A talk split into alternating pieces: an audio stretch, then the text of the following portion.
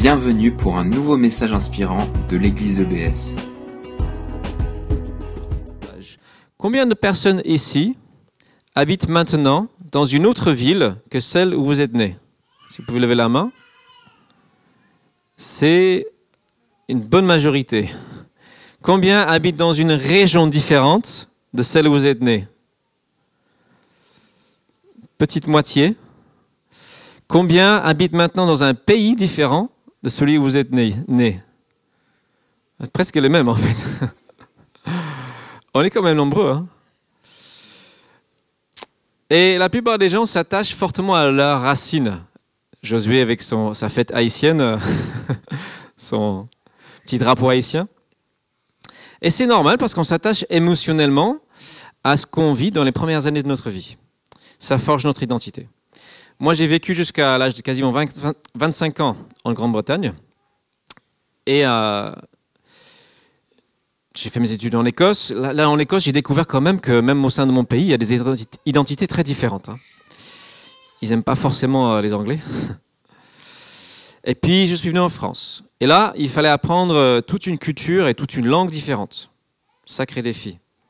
Quelle est mon identité? Alors, ça se vérifie quand je regarde un match de foot. si c'est France-Angleterre, je serai à 100% pour l'Angleterre. Désolé, hein. Mais voilà, c'est mes racines. Mais mon identité première, ce n'est pas européen, même si je me sens européen, un peu français, ce n'est pas non plus britannique. Avant tout, je suis citoyen d'un nouveau royaume, d'un nouveau pays, le royaume de Dieu. Je suis sujet du roi Jésus. J'appartiens à un peuple mondial qui est né il y a 2000 ans, 50 jours après la résurrection de Jésus-Christ. Aujourd'hui, on va regarder la question de notre identité. Et on va lire un texte qui vient, donc, comme ça a été dit par Esther tout à l'heure, de Actes chapitre 2. C'est le week-end de la Pentecôte. La Pentecôte, c'est dix jours après l'ascension, j'invite Claudine à venir pour lire le texte qui se trouve dans Actes chapitre 2, versets 1 à 17. On ne va pas tout lire, pas tout le chapitre, donc du verset 1 à 17. Quand le jour de la Pentecôte arriva, les disciples étaient tous rassemblés au même endroit. Tout à coup, un grand bruit survint du ciel. C'était comme, un, comme si un violent coup de vent s'abattait sur eux et remplissait toute la maison où ils se trouvaient assis. Au même moment, ils virent apparaître des sortes de langues qui ressemblaient à des flamèches. Elles se séparèrent et allèrent se poser sur la tête de chacun d'eux. Aussitôt, ils furent tous remplis du Saint-Esprit et commencèrent à parler dans différentes langues, chacun s'exprimant comme le Saint-Esprit lui donnait de le faire. Or, à ce moment-là, des Juifs pieux venus de toutes les nations du monde séjournaient à Jérusalem. En entendant ce bruit, ils accoururent en foule et furent saisis de stupeur. En effet, chacun d'eux les entendait parler dans sa propre langue. Dans leur étonnement, ils n'en croyaient pas leurs oreilles et disaient Voyons, ces gens qui parlent ne viennent-ils pas tous de Galilée? Comment se fait-il donc que nous les entendions s'exprimer chacun dans notre langue maternelle? Nous sommes Parthes, Mèdes ou Élamites. Nous habitons la Mésopotamie, la Judée, la Cappadoce, le Pont ou la province d'Asie, la Phrygie ou la Pamphylie, l'Égypte ou le territoire de la Libye près de Cyrène, ou bien nous vivons à Rome, nous sommes juifs de naissance ou par conversion. Nous venons de la Crète ou de l'Arabie, et pourtant Chacun de nous les entend parler dans sa propre langue des choses merveilleuses que Dieu a, accomplies. Ils n'en revenaient pas. Plongés dans la plus grande perplexité, ils se demandaient entre eux Qu'est-ce que cela peut bien vouloir dire? Mais d'autres tournaient la chose en ridicule. C'est le vin doux, euh, disaient-ils. Ils ont trop bu. Alors Pierre se leva, entouré des onze, et d'une voix forte, il dit à la foule, Écoutez-moi bien, vous qui habitez la Judée, et vous tous qui séjournez à Jérusalem. Comprenez ce qui se passe. Certains d'entre vous insinuent que ces hommes seraient ivres. Pas du tout. Il est à peine 9 heures du matin. Mais maintenant se réalise ce qu'avait annoncé le prophète Joël. Voici ce qui arrivera, dit Dieu, dans les jours de la fin du, des. Je répandrai de mon esprit sur tous les hommes. Vos fils, vos filles prophétiseront, vos jeunes gens par des visions, vos vieillards par des songes recevront des révélations. Merci. Alors on a lu juste le début du chapitre. On va résumer un peu ce qui se passe. L'Esprit de Dieu vient sur ces gens comme un vent violent. Et il remplit ce petit groupe d'inconditionnels de, Jésus, de l'Esprit, l'Esprit de Jésus. Ils se mettent à parler dans toutes sortes de langues différentes.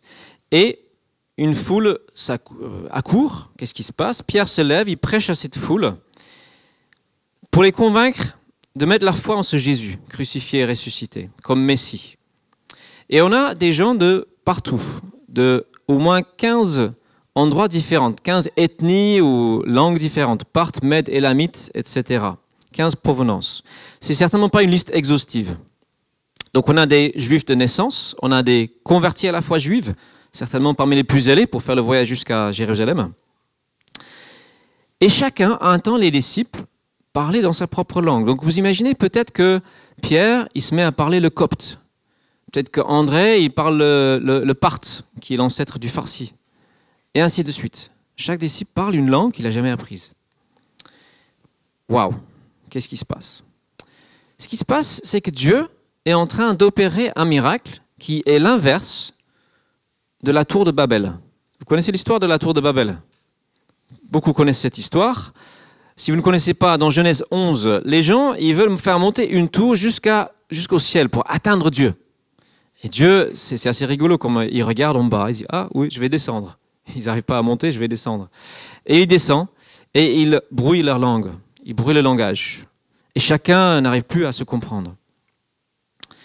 Et là, où la langue divise l'humanité, Dieu unit. Par la langue, ils arrivent à se comprendre. Et c'est des gens de, on va dire, toutes les nations.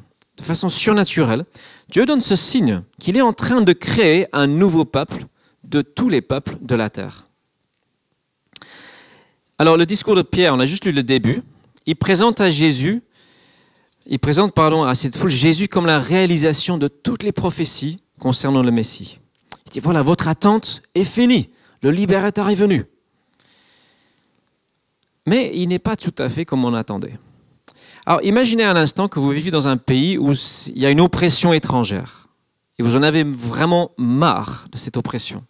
Vous aspirez à une chose, c'est qu'un leader fort vienne qu'il calvinise le peuple et qu'il rejette l'autorité, l'oppression. C'est ça votre espérance. Et à la place, on vous présente, par exemple, une vieille mamie, toute fragile, toute chétive. C'est elle qui va libérer le peuple. Vous dites, mais n'importe quoi. Elle peut rien faire. C'est ça l'idée d'un Messie crucifié. C'est du n'importe quoi. C'est du délire pour ces gens. Un Jésus crucifié, c'est lui le libérateur? C'est pas possible.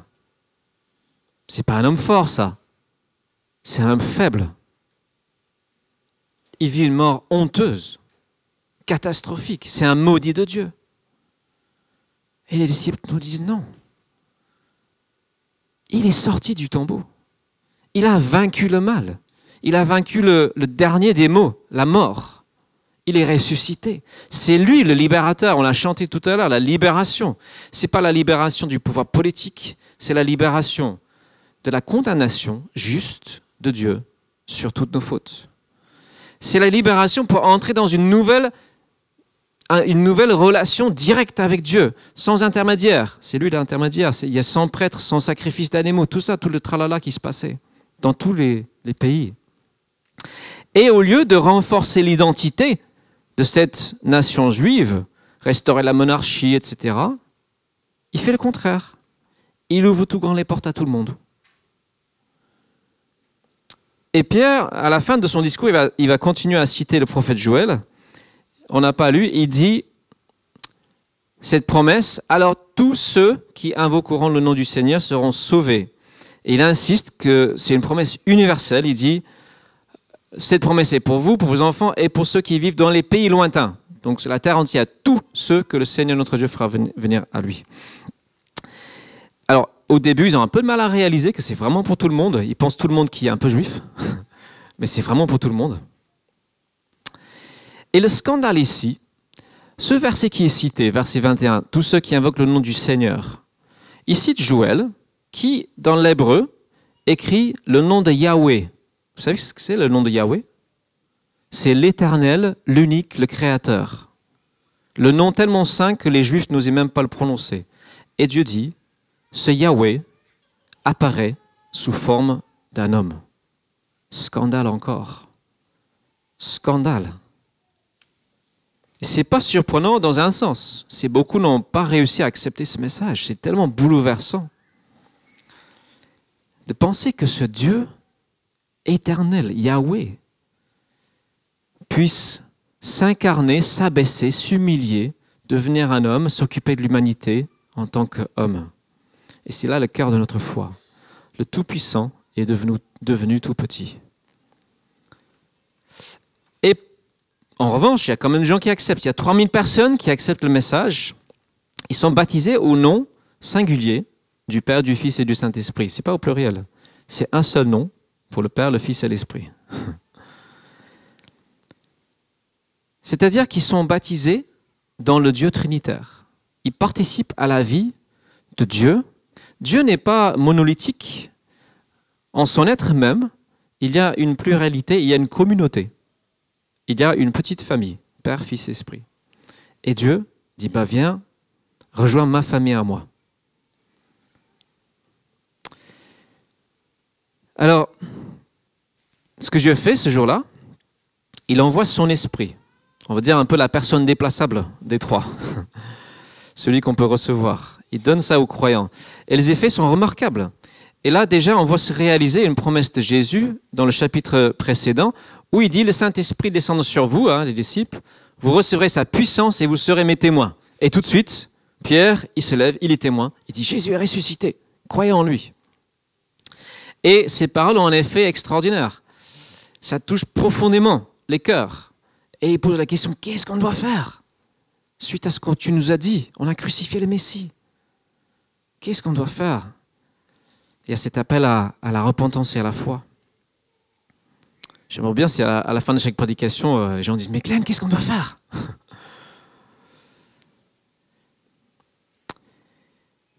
Et l'esprit a, d'autres effets. L'esprit fait de ces personnes touchées frères et sœurs. Et il crée, il forme une nouvelle famille. Et ces nouveaux disciples commencent à vivre comme une grande famille, à l'image du Dieu trinitaire. Et on va lire quelques versets vers la fin du chapitre qui décrivent ce qu'ils vivent. C'est les versets 42 à 47. Ce jour-là, environ 3000 personnes furent ajoutées au nombre des croyants. Dès lors, ils s'attachaient à écouter assidûment l'enseignement des apôtres, à vivre en communion les uns avec les autres, à rompre le pain et à prier ensemble. Tout le monde était très impressionné car les apôtres accomplissaient beaucoup de prodiges et de signes miraculeux. Tous les croyants vivaient unis entre eux et partageaient tout ce qu'ils possédaient. Ils vendaient leurs propriétés et leurs biens et répartissaient l'argent entre tous selon les besoins de chacun. Et tous les jours, d'un commun accord, ils se retrouvaient dans la cour du temple, ils rompaient le pain dans les maisons et prenaient leur repas dans la joie avec simplicité de cœur. Ils louaient Dieu et le peuple tout entier leur était favorable, pendant un temps en tout cas le Seigneur ajoutait chaque jour à la communauté ceux qu'il sauvait. Alors j'aimerais qu'on revienne euh, sur ce, texte en regardant de plus près toutes les expressions qui parlent de la communauté et l'unité. C'est frappant. On a l'expression les uns avec les autres, communion les uns avec les autres, prier ensemble. Tous vivaient unis entre eux et partageaient tout et répartissaient l'argent entre tous, tous les jours, d'un commun accord. Ils se retrouvaient etc., dans les maisons, dans l'intimité. C'est quand même extraordinaire ce qui se passe. Cette unité extraordinaire. Et ça frappe. ils ont un style de vie bouleversant. Ils mangent ensemble, ils prient ensemble, ils partagent spontanément leurs biens. Alors pour imaginer que les gens se mettent spontanément à partager leurs biens. Déjà, on a du mal à payer nos impôts. Ah ok, d'accord, je vais payer les impôts. Mais spontanément, il décide, je vais mettre tout ce que je possède à la disposition des autres. C'est un miracle. Vous êtes d'accord? C'est un miracle. Alors c'est un idéal qui va pas durer très très longtemps.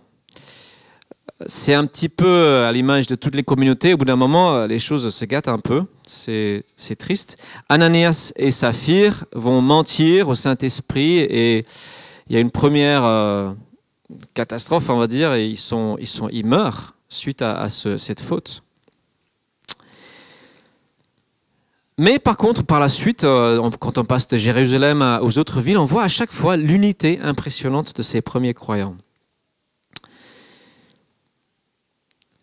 Et ici, on a, même si c'est une situation un peu particulière, il y a quand même des principes qui sont valables pour l'Église dans tous les temps.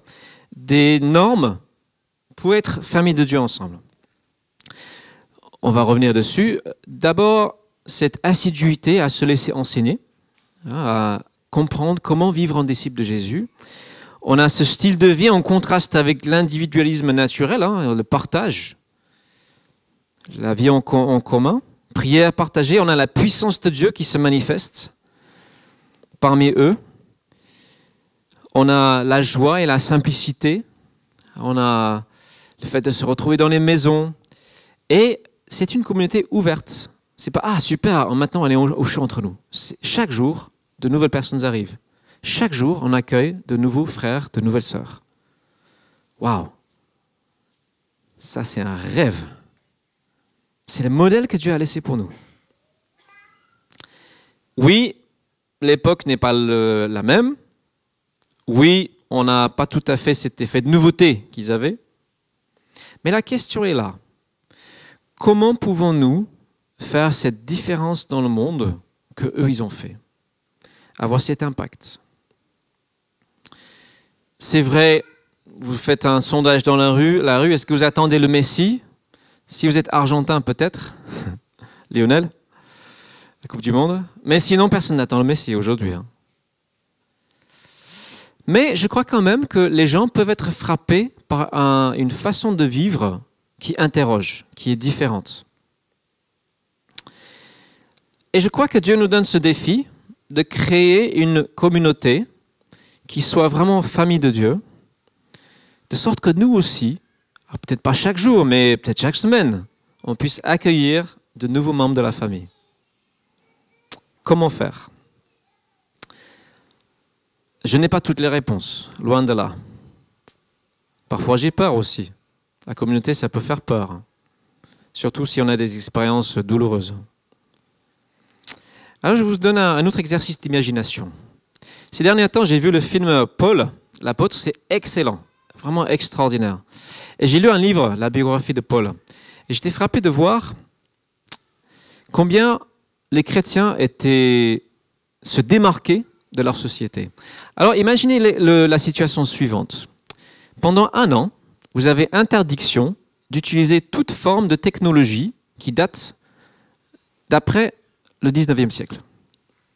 Donc, vous éliminez smartphone, ordinateur, voiture, tout ce qui est Wi-Fi, frigo, etc., etc. Et vous devez continuer à vivre votre vie, même boulot, mêmes amis, même fréquentation, comme un ami au milieu de la ville. compliqué, hein? Très compliqué. C'est ce l'équivalent de ce qui s'est passé pour les premiers chrétiens. À l'époque où le livre des actes est écrit, pour les païens qui devenaient chrétiens, je ne parle pas des juifs, mais les païens qui devenaient chrétiens, leur changement de vie était aussi radical que ça et provoquait hostilité, critique, surprise, étonnement, parfois aussi curiosité, sympathie. Parce que les dieux romains imprégnaient tous les aspects de la vie. Tous les aspects de la vie. Comme la technologie imprègne totalement notre vie. Et les chrétiens qui refusaient de, participer au culte de l'empereur et aux divinités locales, bah, c'était un problème parce que tout ça, c'était, on va dire, obligatoire. C'était comme déclarer les impôts. Il fallait que tous les citoyens disent, déclarent César est Seigneur et Sauveur, il apporte la paix dans le monde. Et les chrétiens, problème de conscience. Qui est Seigneur et Sauveur? Qui apporte la paix dans le monde? C'est Jésus-Christ pour nous. Ils ne pouvaient pas dire ça en toute bonne conscience. Et donc, ils se trouvaient exclus de la société, automatiquement. C'était vraiment compliqué. Et même beaucoup de métiers étaient devenaient inaccessibles pour les chrétiens, parce que chaque corps de métier avait son temple, ses dieux, ses rites, ses pratiques, on va dire païennes. Et donc, les chrétiens qui voulaient euh, vraiment que Jésus soit leur Seigneur, Sauveur, ne pouvaient pas. Ce qui explique aussi la, pauvreté de certaines communautés. Et à l'époque, le, peuple juif avait une dérogation spéciale de la part du César. Ils étaient autorisés à ne pas pratiquer le culte de l'empereur. C'était les seuls. Mais si le non-juif se mettait à faire comme le juif, là, c'était vraiment problématique. Et donc, tout le monde se met à maltraiter ces, ces nouveaux croyants, plus ou moins. C'est d'abord les juifs parce que eux, ils se disent, mais mince, si eux, ils commencent à refuser le culte de l'empereur, l'empereur risque d'interdire aussi nous à notre tour. Donc, ils avaient peur de perdre leur privilège. En plus du fait que pour eux, pour beaucoup, le Messie crucifié, c'était scandaleux. Ensuite, les païens, parce que pour eux, ils se disent, mais ce sont des athées. Ils ne croient pas dans les, au. Ils sont dangereux. Ils refusent de participer à la vie normale de la société. Et les yeux vont se fâcher. Ça va être l'anarchie. Il faut arrêter ça. Et ces gens du Messie avaient le défi suivant. C'était de prouver par leur comportement, leur vie ensemble, que non, ils n'étaient pas des séditieux, des rébellions, des, rebelles. Ils apportaient quelque chose de positif à la société. Ils apportaient vraiment quelque chose d'enrichissant de nouveau. Ils devaient démontrer concrètement, pas juste par les paroles, que Jésus-Christ est cette espérance, pour le monde ancien comme pour le monde actuel. Alors même si chez nous, on n'est pas dans le même contexte, on n'adore pas César ou des divinités locales, mais nous avons toujours un ennemi spirituel, et c'est beaucoup plus pernicieux et subtil. il y a beaucoup de dieux de notre société, des idoles, qu'on n'arrive pas toujours à identifier. On a parlé de technologie.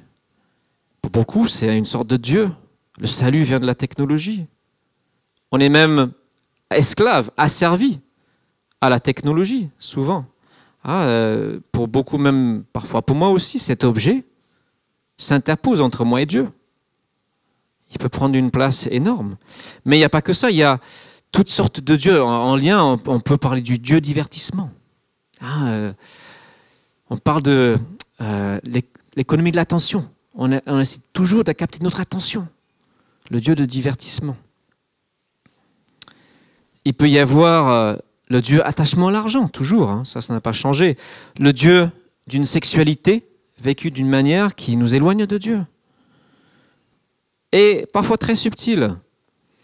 Très subtil je parlerai aussi du Dieu de l'épanouissement personnel. Alors, on se dit, mais c'est bien. Ok, c'est bien. On veut que les gens soient épanouis. Mais souvent, ce Dieu-là conduit les gens à un égoïsme encore plus grand. Ils sont encore asservis à un ego. Donc nous avons une tâche qui est, je pense, un peu plus compliquée parce que c'est plus subtil aujourd'hui. Mais c'est la même. C'est montrer au monde qu'il existe une alternative et que Jésus est réellement et toujours Seigneur, Sauveur et l'espérance du monde. Donc comment faire? Comment faire? Montrer ce que c'est qu'une communauté euh, non matérialiste, solidaire, comme ces premiers chrétiens. Peut-être qu'on ne pourra pas faire exactement comme eux, mais on peut se laisser interpeller. L'Église est une famille nouvelle. Ce n'est pas un lieu où on vient consommer un produit religieux. C'est une famille nouvelle. Et comme j'ai dit tout à l'heure, je sais que ce n'est pas évident à, entendre, lorsque, surtout lorsqu'on a vécu des blessures dans l'Église. Et euh, il y en a, il y en a, il y en a, il y en a. C'est pas évident. Mais je crois qu'on doit toujours se laisser interpeller par ce texte et par ce vécu. C'est l'Esprit qui a fait ça. On doit chercher ce que l'Esprit veut faire parmi nous aujourd'hui. Comment faire? Alors comme j'ai dit, je n'ai pas du tout toutes les réponses, mais je vais vous donner quelques pistes pour terminer. Alors vous ne serez pas surpris si je parle des cellules, des, des home groups, des cellules, des petits groupes à la maison. J'y crois à 100% que c'est un petit groupe, en mini-communauté, hein, en se retrouvant euh, si possible chaque semaine, qu'on peut se rapprocher de cet amour fraternel tel qu'il était vécu par ces premiers chrétiens. C'est là aussi, on peut plus facilement montrer à nos voisins, nos amis, ce que c'est que l'amour pratique, concret. Et je crois que chaque petit groupe a ce défi aussi de, trouver des moyens de montrer un amour concret à ses voisins, à ses amis. Il y a un, petit groupe que je crois qu'Yannick fréquente, ils ont décidé ensemble, bah, nous, on va une fois par mois visiter l'hôpital. On va prier pour les gens à l'hôpital. C'est super. Ils ont trouvé la petite mission ensemble. Et ils prient. Et c'est ça notre vocation d'avant tout prier pour le monde autour de nous. On l'a fait tout à l'heure, prier et démontrer l'amour de Christ. C'est notre vocation familiale. Et ce n'est pas un club fermé, c'est une famille où Dieu aimerait que chaque jour, de nouveaux membres se rajoutent. Donc, euh, si vous ne connaissez pas encore cette vie, euh, cette vie en petite communauté, je vous encourage vivement à nous poser la question comment je peux participer? Alors, je pourrais aussi évoquer d'autres pistes, juste quelques-unes. Hein. J'aimerais encourager ceux qui font le soutien alimentaire et vous remercier parce que vous êtes une expression concrète de notre amour et notre solidarité. Peut-être que d'autres pourraient se joindre à nous. Je pourrais parler aussi à. Bah, la semaine dernière, j'ai proposé à, euh, que chaque jour, vous receviez un texto euh, de lundi à vendredi, un petit texto pour, de rappel à la prière, pour ceux qui voulaient, pour, un peu comme eux, prier ensemble, même si on est séparés. Je propose de rééditer l'exercice cette semaine. Alors pour ceux qui veulent, vous vous inscrivez ou réinscrivez, hein, si vous pouvez faire passer les feuilles. C'est-à-dire à 18h30 ou 45, j'envoie un petit message alors ce sera de mardi à vendredi, parce que demain c'est férié et je serai en Allemagne toute la journée. Euh, mais de mardi à vendredi, si vous voulez recevoir un, texto, il y a des... Ah, tiens, Elda, tu peux euh, apporter les. Ouais, ça, les trucs, pour que les gens puissent s'appuyer dessus. dessus. C'est une possibilité. C'est une possibilité.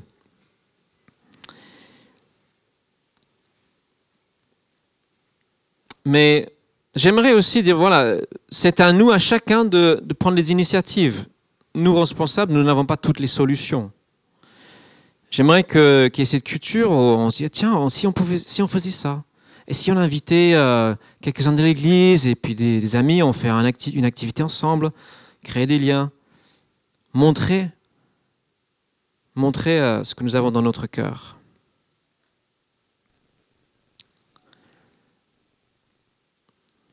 J'encouragerais juste peut-être un petit pas. Un petit pas, peut-être essayer un petit groupe.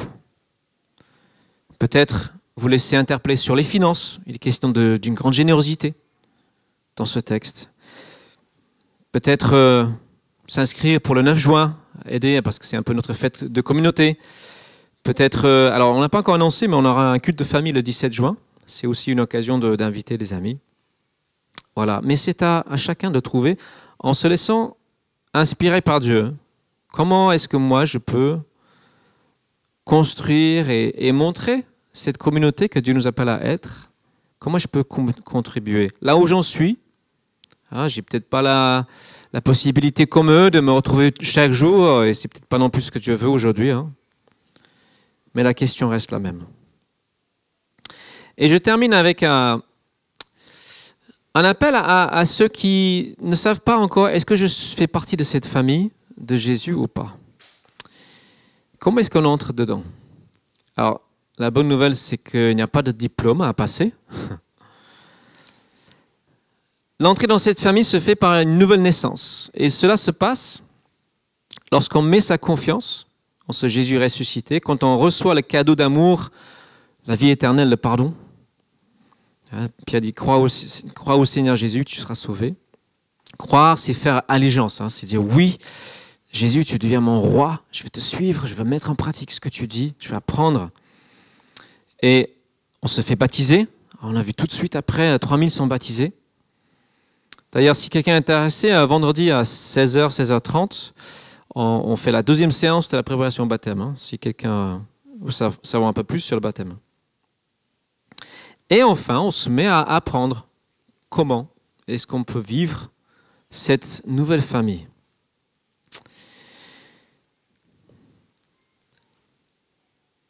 Je vais prier pour terminer. Seigneur, euh, merci pour ta parole qui nous interpelle. Moi, elle m'interpelle. Je, n'ai pas toutes les réponses. Nous n'avons pas toutes les réponses, mais toi, tu es celui qui nous pose des questions. Merci pour tes questions. Merci pour ton esprit que tu as donné, Seigneur, euh, librement et généreusement. Ce don incomparable de l'esprit qui nous unit en toi. Merci parce que tu fais de nous un peuple, une famille, quelles que soient nos origines. Je te bénis pour ça, Seigneur Jésus. Je te prie que tu nous aides à, marcher dans les voies que tu ouvres pour nous. Aide-nous tous, Seigneur, à être à ton écoute. Je crois vraiment que c'est le plus important qu'on soit tous à ton écoute. En ton nom, je prie. Amen. Alors, si, euh, Grâce, tu peux mettre juste la petite euh, musique de fond là, que j'ai demandé tout à l'heure. On va vivre un temps maintenant. Euh, une fois sur deux, on prend la scène ensemble. Donc on a vu que ces disciples s'attachaient, ils étaient assidus dans ce qu'on appelle ici la fraction du pain, le partage du pain, ce qu'on appelle le repas du Seigneur. C'est le moment où on se rassemble autour de lui, lui qui nous unit, et on déclare à nouveau notre allégeance, notre amour, notre reconnaissance. Donc dans un instant, on va partager euh, le pain et le vin. Alors c'est un repas minimaliste, hein, pain et vin. Et on va le faire en souvenir de Jésus-Christ qui s'est donné pour nous il a versé son sang, représenté par ce, jus de raisin, hein, c'est la, couleur du sang. Il a offert son corps qui était brisé sur la croix, fouetté, et on peut dire merci. Et ceux qui décident de prendre ces éléments, c'est une déclaration. Vous dites, oui, je fais partie de cette famille. Je crois en Jésus. J'ai pris l'engagement de le suivre. J'ai pris le baptême. Je suis en train d'apprendre comment vivre comme membre de cette communauté. Si ce n'est pas votre cas, vous pouvez laisser passer, il n'y a aucun souci. C'est mieux si vous n'êtes pas tout à fait sûr. On est en cheminement. Hein. Et vous pouvez aussi voir ça si vous ne prenez pas. C'est un peu comme si vous encouragiez des amis qui sont mariés à tenir l'engagement de mariage. Vous n'êtes pas marié encore, mais vous dites Ah, c'est bien, continuez à rester fidèle à ton époux, à ton épouse. C'est la même euh, état d'esprit. On va faire ça un peu différemment.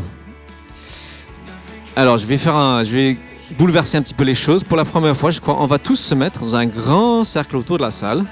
Je pense qu'on va tenir. Voilà, on va tous se tenir autour de la salle. Même si vous n'êtes pas encore euh, sûr de votre place ou statut, euh, venez. C'est une famille ouverte. Vous êtes en, en découverte de, ce que c'est que de faire partie de cette famille. Même si vous faites partie depuis longtemps, on est toujours en apprentissage, toujours en apprentissage de, de cette vie avec Jésus. Et je vais lire juste euh, deux textes. Et si pendant ce temps, on va dans un instant faire passer. Alors si on peut attendre avant de faire... Ouais, c'est bon, ils sont ici. Ce que je vous demande de faire, c'est de passer à votre voisin d'abord le pain et ensuite le vin. Et si vous voulez dire une petite parole d'encouragement, même une prière pour votre voisin, allez-y. Signe de solidarité. Si vous n'êtes pas habitué à prier à haute voix, il n'y a pas de souci. Euh, ne soyez pas sous pression. Si vous ne prenez pas, vous passez à la personne suivante. Et après quoi, l'équipe de louange, euh, dès que vous avez pris, vous mettez sur scène euh, pour euh, entonner le dernier chant. Éphésiens 2, versets 5 à 7. Dieu est riche en bonté, aussi à cause du grand amour dont il nous a aimés, alors que nous étions morts à cause de nos fautes. Il nous a fait revivre les uns avec les autres avec Christ. C'est par la grâce que vous avez été sauvés par notre union avec Jésus-Christ, Dieu nous a ressuscités les uns et les autres ensemble et nous a fait siéger les uns les autres dans le monde céleste. Amen. Merci d'avoir écouté notre podcast. Pour plus d'informations sur l'Église EBS, rendez-vous sur le site internet www.église-ebs.com.